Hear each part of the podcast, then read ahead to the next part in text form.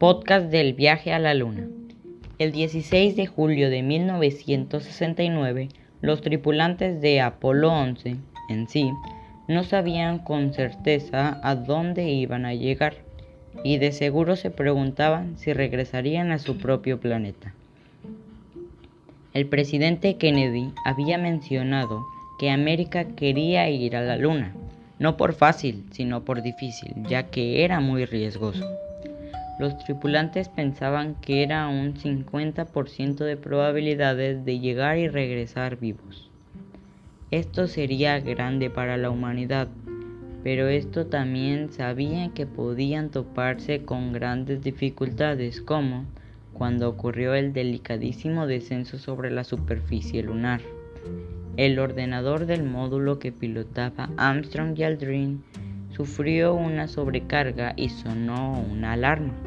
Los astronautas preguntaron a Houston si deberían abortar la operación y el centro de control tardó un eterno angustioso minuto en contestar que ignorasen la alerta.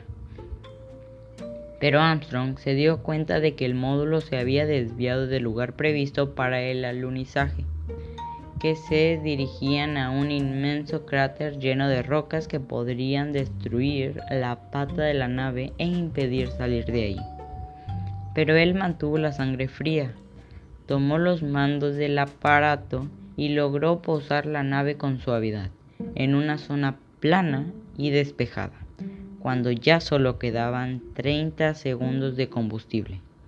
Por lo tanto, cuando Armstrong pronunció aquí base, el águila ha aterrizado, Houston ahí estaba al borde del infarto y gritó, volvemos a respirar.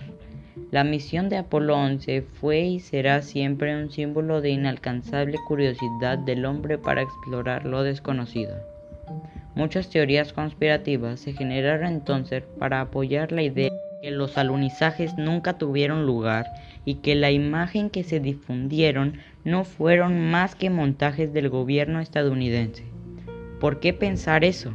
Es porque Enviar una tripulación a la Luna era extremadamente costoso y realmente no ha existido una justificación verdaderamente científica para sostenerla.